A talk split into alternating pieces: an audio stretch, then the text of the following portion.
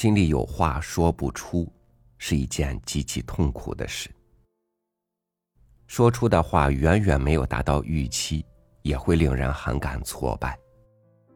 不会说话的人，常常在沟通场景中被边缘、被忽视，甚至于被侵犯，也常常因为言语踏入了别人的雷区而被质疑、被误解、被拒绝。今天和您分享文章：沟通强者都是有心人。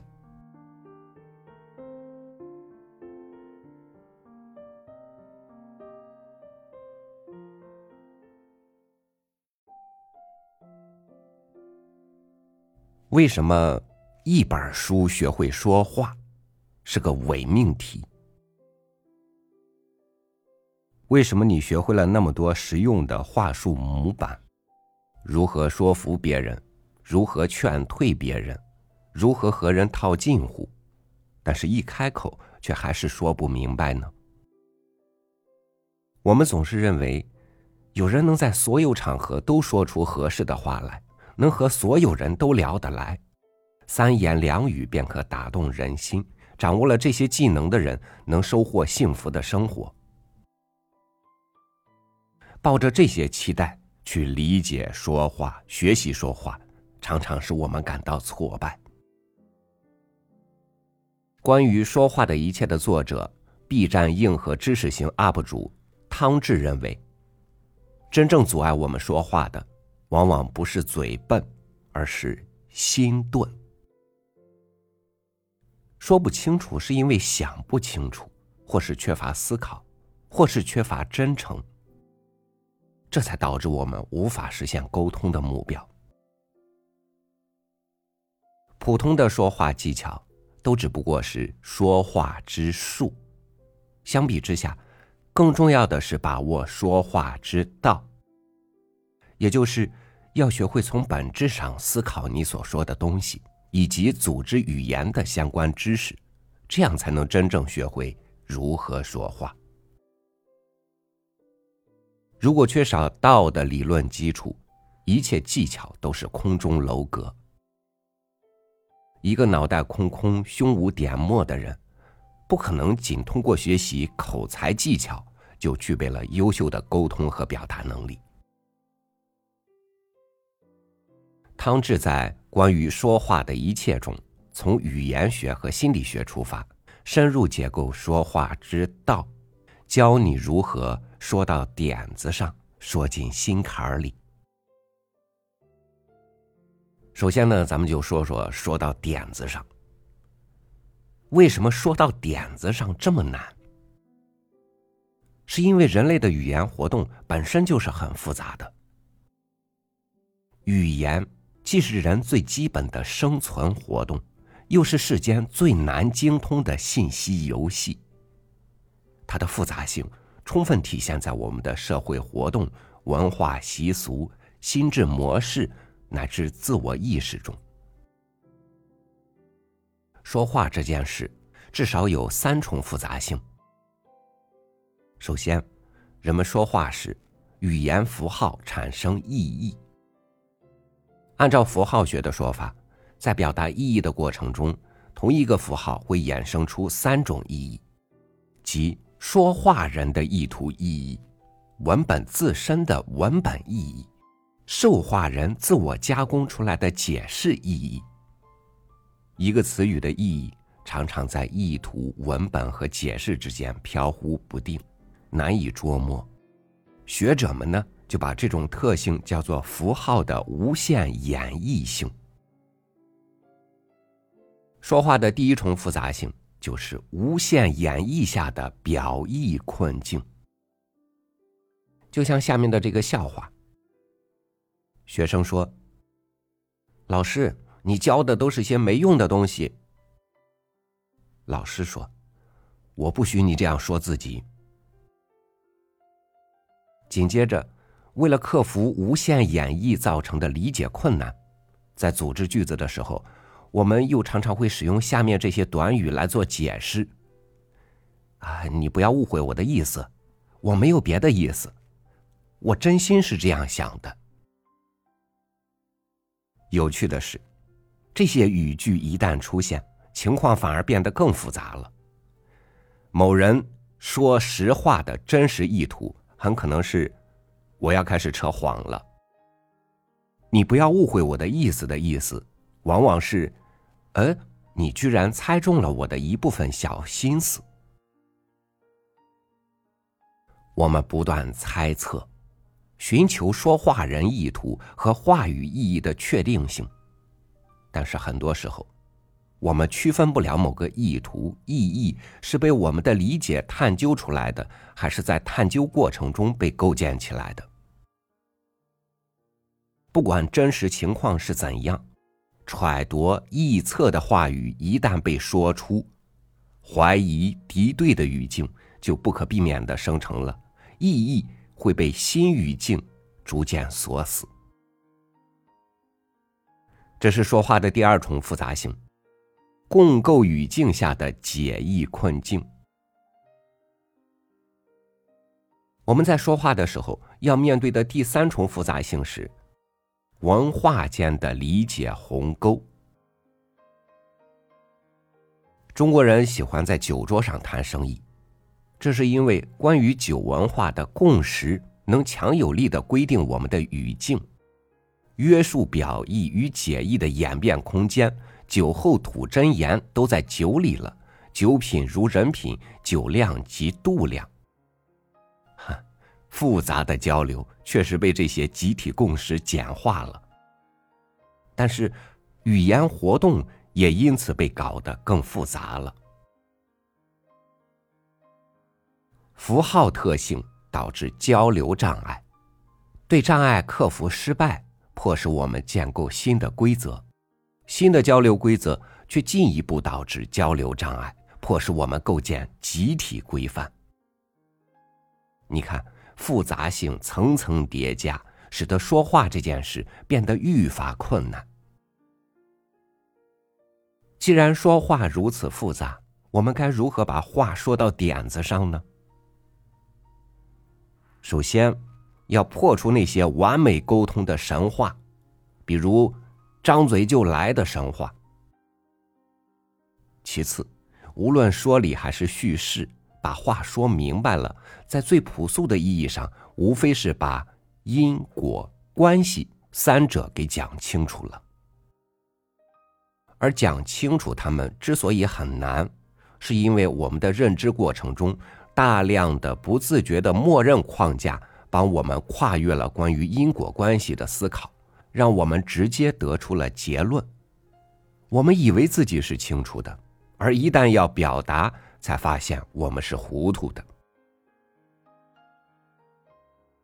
举个例子，你去电影院看完电影，你说好看，朋友问哪里好看，你支支吾吾半天。说了一堆空话套话，体验到了一种强烈的阻塞感，终于不耐烦的说：“哎呀，总之就是好看呢。”这种高效且无意识的认知过程，副作用很明显。一旦我们想在语言世界中具体澄清这些整体性理解时，就会发现根本无从下嘴。问题的关键是，我们要。从最基本的概念开始推演，从最基本的概念开始推演，是一种刻意的原路返回。在这个过程中，我们进行真正意义上的思考，寻找真问题，寻找事物与事物之间的区别。在这个基础上，通过逻辑建立思维模型，并且通过掌握更精准的词汇，表达更为有为的含义。我们痴迷于说话的技巧和方法，执着于外在的语言表现能力。但是，真正决定人和人之间能力差距的是他们面对世界的存在姿态。语言是存在的居所。当我们用最纯粹的语言发问“远处有什么？远处的远处还有什么？”的时候，话语所及之处就成了我们的圈地，整个世界都成了我们的居所。在那里，我们姿态昂扬，敢于向未知取乐，玩得忘乎所以。偶尔遇见从小地方来的人，他们总是肤浅而琐碎的谈论着这个世界，你随便插上一两句嘴，对方便惊为天人。哎呀，你说到点子上了。最后，我们必须主动选择去相信、去假设这个世界上不乏真正表达之人，至少和你以为的坏人一样多。当他们说出。我纠结了半天，觉得自己情商不高时，他们不是在玩弄技巧，而是在伸出手向你表达他的真诚。这就是如何说到点子上。先深入思考，再开口，相信对方的真诚，不过度揣测。我们再来说说，说进心坎儿里。为什么我们要说进心坎儿里呢？因为语言游戏的本质是欲望的实现和权力的流动。我们玩语言游戏的根本动机和终极目的到底是什么？驱动我们玩这个游戏的绝不是什么讯息的传递，而是对关系的构建。个别时候，我们希望这种关系是平等的，但是多数时候。我们希望它是有利于自己生存的差序关系。这种差序关系背后是欲望的实现和权力的流动。人类的幸福和自信都建立在它的主体性上。如果一个人想要成为一个主体，唯一途径就是与另一个主体建立关系，让他成为你的对象。因为主体是相对于对象存在的。法国哲学家让·保罗·萨特认为，两个人互相注视的过程就是彼此争夺主体性的过程。我通过注视你，把你变成对象；你通过注视我，把我变成对象。因此，人与人的关系总是存在着相互争夺主体性的欲望张力。有一种东西可以打破这种充满张力的平衡，制造一种明确的不对称性，使主体获得承认。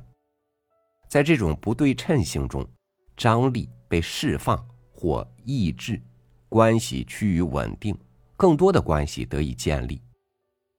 这种神奇的东西后来被人们命名为权力。话语的交换很多时候是基于权力而产生的，而语言本身。也会协助构建新的权力关系。如何在这场权力的游戏中做到把话说到心坎里呢？打破预期，顺应张力，这是在权力结构下最重要的沟通原则。关系分为优势关系、弱势关系和平等关系，在不同类型的关系下有不同的处理方式。在优势的关系中，我们可以打破权力预期，顺应弱势者渴望被尊重的欲望。以美国的前总统克林顿为例，杨澜曾经写过这样一段话：“杨澜访谈录已经采访了不少国际政要，但是从来没有一个人像克林顿这样，一进房间就和每一个人握手的。我是指每一个人。”从摄像师到小助理，一一握手，并且询问对方的名字，而且握手的时候还看着对方的眼睛，搞得好几位小伙子都不好意思了。明知道他也不可能记住这么多人的名字，但是大家都感到被尊重。克林顿居然向所有人一一问好。事后看，这是极具智慧的交往技巧。每个有权者都应该效仿。它有巨大威力的原因，恰恰在于，在所有人的预期中，他不应该这么干。如果只是彬彬有礼的向大家挥手问好，表现的再谦逊，都绝不会有克林顿那种效果，因为那是预期之中的事。一旦打破那种预期，之前结构性的意志力得以解除，张力将得到释放，环境中个体的紧张感会被消除，安全感油然而生。在弱势关系中，打破权力强势者被夸赞的预期，但是顺应他真正需要被认同的欲望。罗振宇老师曾经说过一个故事，有一次他去采访当时因为品三国而红极一时的易中天教授。那时候他还是一个不知名的编导，但是私下见面的时候，他只用一句话就打动了易中天。我几乎读了您所有的书，我觉得艰难的一跃才最有价值，绝不是品三国可比的。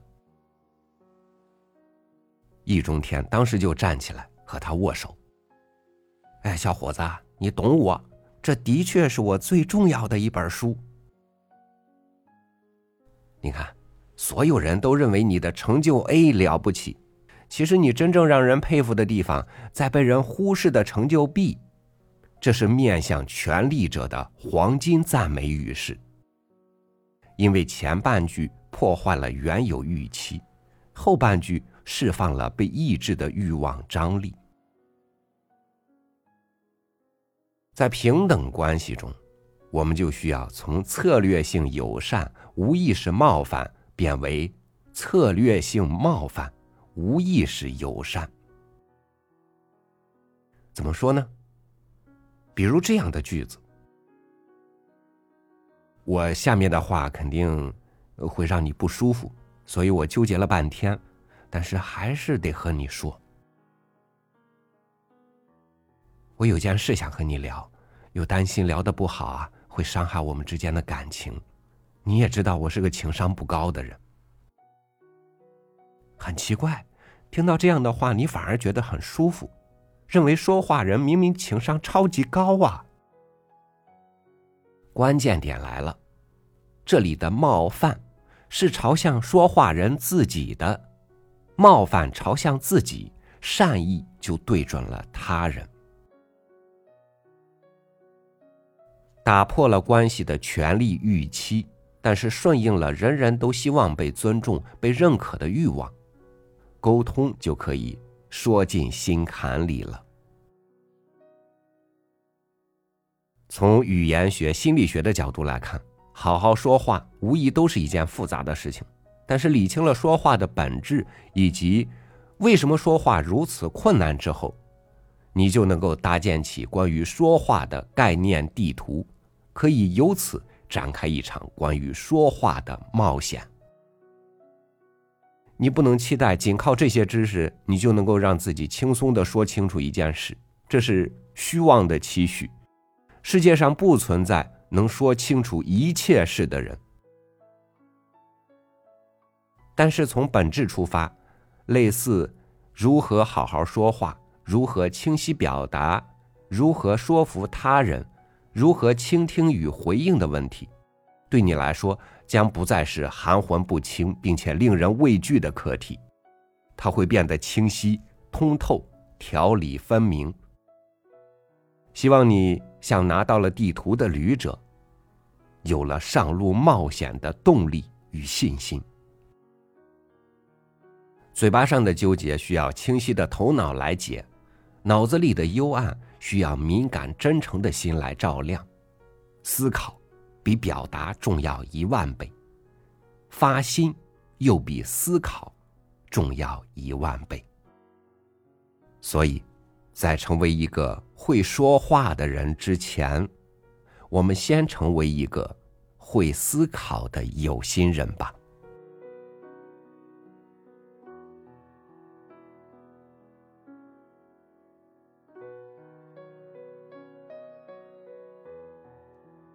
很多人的幸福感常常来自于和他人建立的联系，而联系呢，常常要靠说话去实现。